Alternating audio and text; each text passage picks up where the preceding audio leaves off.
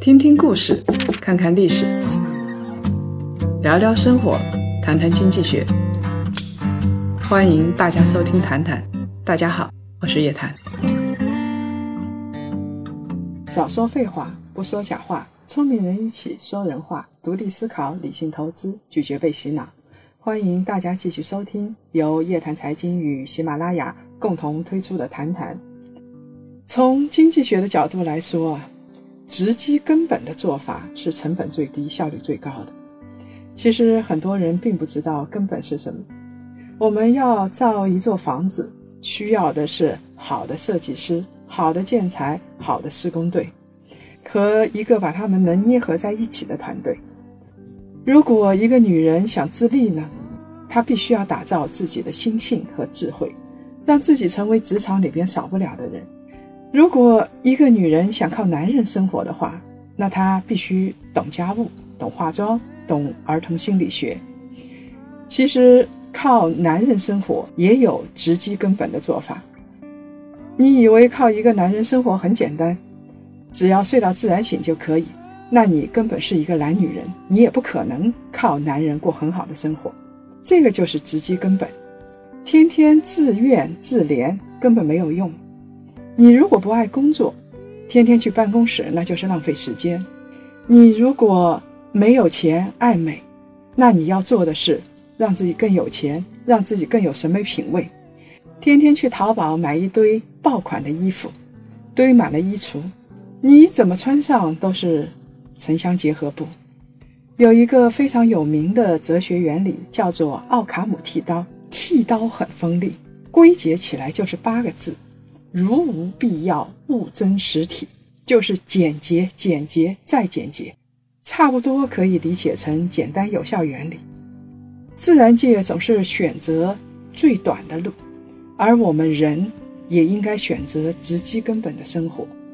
奥卡姆剃刀可以运用到一切领域，在管理上化繁就简，剔除没有必要的繁文缛节来提高效率；运用到投资上。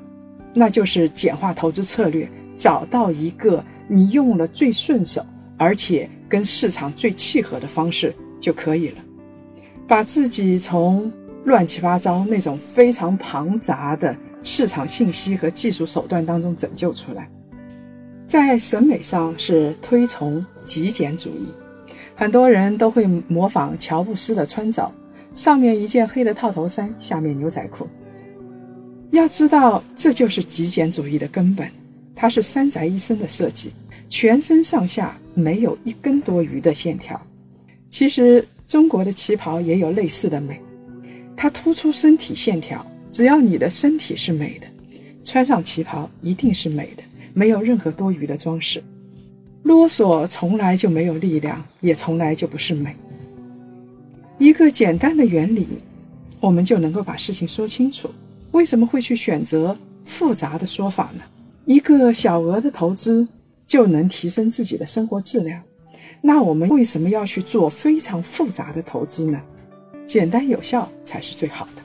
但是事实上，我们人生活当中，不管是婚姻家庭还是理财，我们走的路总归是越来越复杂。我们发现每条路都可以走，所以希望把每条路上面的风景都看到。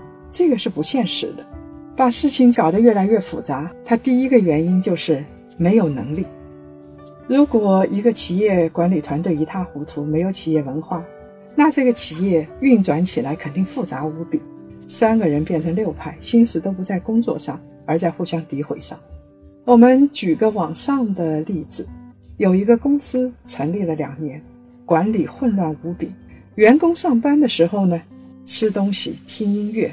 好多员工啊，都是老板的老乡，七大姑八大姨沾亲带故，谁也不服谁。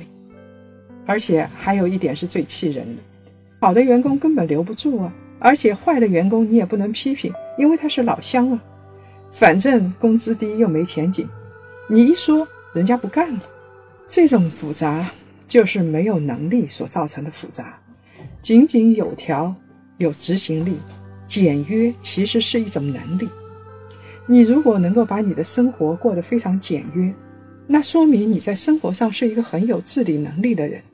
你如果能够把你的服饰变得非常简约，那说明你是有审美品味的人呢。事情越来越复杂，还有第二个原因就是没有自信，内心不够强大的人就要用一堆外表的东西来装饰自己。以前我收到过名片，名片上面有一堆头衔，还有括号，括号里边写着副院长主持工作。这样人的内心。他是否强大，也就可想而知了。买奢侈品啊，中国人和日本人都买的很多。日本家庭主妇如果买个名牌包包，到孩子学校去开家长会的时候，就会背上包来笑傲他的邻居了。这跟中国的一些阶层简直是一模一样。选个家长代表。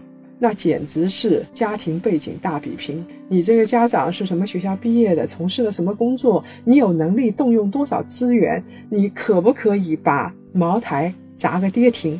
这个都成为一个家长评选的标配。你想想看，这样的社会和这样的幼儿园，他有自信吗？到上世纪八十年代的时候呢，日本进入了复兴时代，经济复兴的时代。刚复兴的时候，那还是暴发户，还会留着哈拉兹。对于西方文化，那是崇拜的不得了。人们热衷于高消费，奢侈品店到处都是，就跟我们现在似的。年轻人透支信用卡，不管什么收入的家庭，都想要贷款买房。发型极尽夸张，所以日本的审美，我们有时候觉得很怪异。头发染成金黄，还不用去说它。而且把眼睛画得大大的，然后头上戴上一个粉红色的大蝴蝶结，这种夸张其实是内在渺小的表示。在经济复兴之后，日本国内很多人觉得天国就要到了，想买就买，想吃就吃，因为一个东京的房地产就可以把美国整个国家的房子买下来。但是后来的结果大家都知道了。日本房地产破灭，失落的十年其实是失落的二十年，到现在还在失落。日本一直没有缓过劲来，日本对于奢侈品的那种崇拜的劲头也稍微小了一点。所以，我们不能小看那些穿老头衫、穿着棉布鞋的人，这些人有可能只是对于生活实行简约的法则。只要我们看到这样的人，他跟人相处非常坦然，那很有可能就是平民的外表下面的藏龙卧虎。当然了，你全身都是名牌，那一定是不自信；但是你不买名牌，也不一定是自信，有可能是抠门、没钱。还有一种可能就是你要把事情搞得非常复杂，就是因为想骗人。其实我们知道，我们要把一个学问它的门槛抬得非常高。学问当然都是有门槛的，但是当你抬得非常非常高，认为一般的人都不配来做的时候，其实你只不过是想保有你的饭碗，而且保有的很好。好的东西不一定是简单的，但是再复杂的东西，它的核心逻辑一定是简单的。如果一个很简单的东西要搞得复杂无比，唯恐你看不懂，这样的人一定居心不良。比方说，让老先生、老太太买保健品，他就会把那个保健功能说的天花乱坠，而且说一连串你不懂的那些单词，什么基因啊，什么自由基啊，然后别人就晕了。你就掏钱了。那我们再说一个例子，贾跃亭如果不是把他的那摊生意啊搞得复杂无比、生态化反，那怎么让人家投钱呢？任何生意说白了就是提供别人需要的东西来赚钱，这就是生意的根本规则。只要是忽悠，总有被戳破的一天。我们上次已经说过，今年双十一。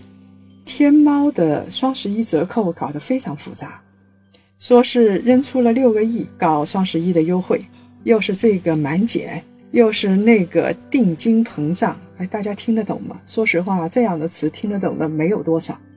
当你听不懂的时候，你就要小心一点了。有的能跨店，有的不能跨店。你享受一个优惠，其实就是你买商品打个折，恨不得要拿起计算器来解一个方程式。当然，对于天猫来说，这可能是它分析用户习惯；但是对于普通消费者来说，他的消费感受可能还不如前两年。你如果真的想要给别人带来优惠，简简单单打个折不就行了吗？大家之所以参加双十一的活动，说来说去一个词，省钱。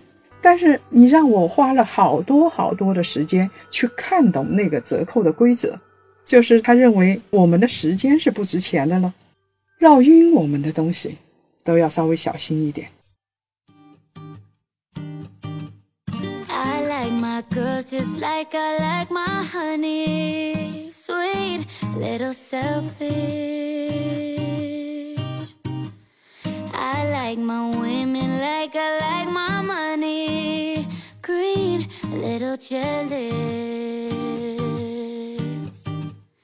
cause I'm a beautiful wreck a colorful mess but I'm funny 我们再强调简洁才是美成龙在自传里边说过他说他小时候生活很苦估计出生在平民家庭在拍戏刚红的那两年，他走到外面，他都要身上拿着五六万的现金，看到什么喜欢的他就买。他曾经啊，一天时间买了七只钻石表，而且最夸张的时候，他尝试过早上开车去撞保时捷，晚上撞奔驰。这说明，在他成名以前，其实他心里一直是压抑的。而且他心里一直是不自信，直到成名了，突然有了钱了之后，他才用外在的东西来让自己自信。但是当他成名久了之后，这样的日子过久了，他发现拥有这些东西变成了一个负担。说实话，我们有几块名牌表，这可以理解。如果说我们不是收藏家，拥有五百块名牌表，这是一种病态。这种负担促成了他的转变，所以他开始致力于慈善事业。他到最后对这一点认得很清楚。他说自己曾经是一个暴发户，后来人生才找到了意义。挥金如土只是对贫困的补偿，也是暴发户的典型心态。但是爆发到一定时间，他必须向贵族的方向去走。挥金如土再也带不来快感。一个人只有找到生活的方向，才能带来内心的平静。所以，当日本经历了失落的二十年之后，他们也有反思。在经济崩溃之后，日本有一种文化叫做“断舍离”，这一个词现在在咱们这儿其实也挺时髦的。所谓的“断舍离”呢，断就是不买不需要的东西，看到那些爆款。手指头不要发痒了，舍就是处理掉放在家里的没用的东西，这个就是资源转换。放在你家里没用的一个花瓶，说不定放在人家家里就很好。所以日本星期六、星期天的自由市场就非常发达。离就是舍弃自己对于物质的迷恋。当你断舍离之后，你会发现自己处在一个特别舒适的。自由自在的空间里，这种空间是外在给你带来的，其实也是你的内心平静了之后给你带来的。我记得我看过一本小说叫《遥远的救世主》，这本小说我推荐大家都看一下啊。它这里边就有里边的男主人公丁元英，就是一个把简约生活方式发挥到极致的人。他可以特别爱音乐，所以。他自己的音响啊做的特别好，但是他的整个家完全是没有一根多余的线条，所以我们说极简主义是不是在挫折之后对于生活本质的在思考呢？比如说一个富二代花天酒地，当他厌倦了之后，他会重新思考人生，然后进入极简主义。也有可能是你从头到尾，你的价值观，它就让你进入了极简主义。从极简主义的眼光看来，啊，街头巷尾的那些衣服，那些衣服上的花，那些衣服上的水晶，事实上都是不能接受的。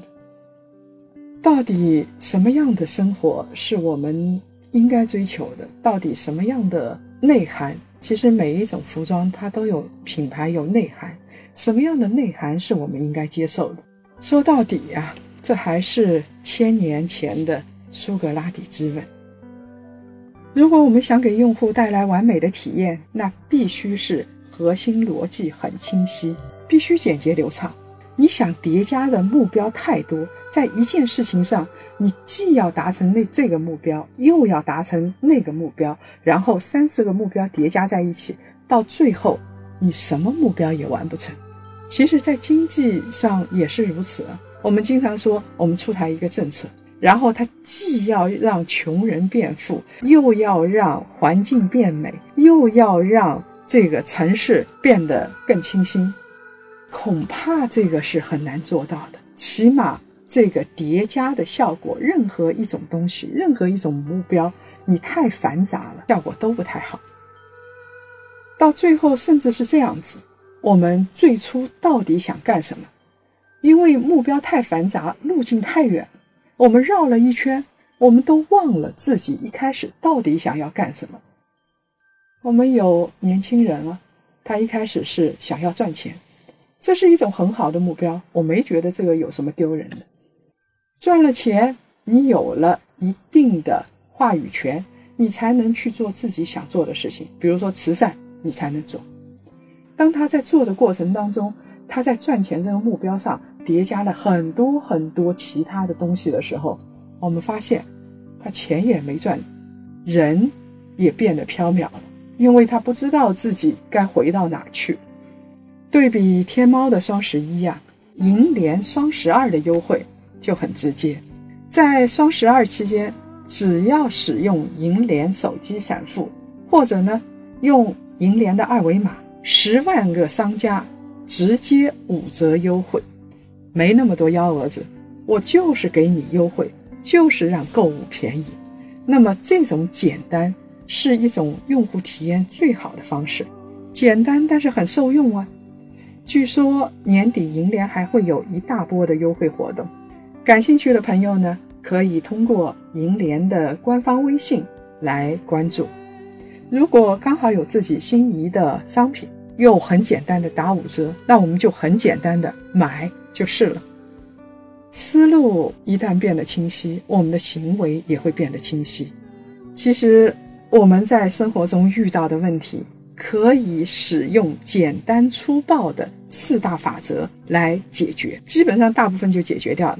第一个法则不行就分，第二个法则喜欢就买，第三个法则多喝热水，第四个法则重启试试。啊，当然这是开玩笑，其实想说的是，希望大家都能过上简单美好的这些生活，不要把事情搞得太复杂。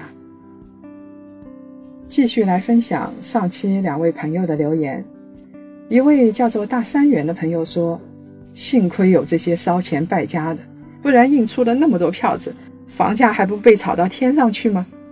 另外一位朋友叫秋风看月，他说：“不满足是一个社会不断进步的标志，不虚荣是一个人是否成熟的思想境界。”哎，我非常的同意这句话啊。我们要有精神头，要不满足，这样我们的生活、我们的事业才会蒸蒸日上。但是呢，在我们得到越来越多东西的同时啊，我们谨记简洁生活。这个时候，任何虚荣都会离你远去。当外在的东西散去之后，我们才知道真正让我们幸福的到底是什么。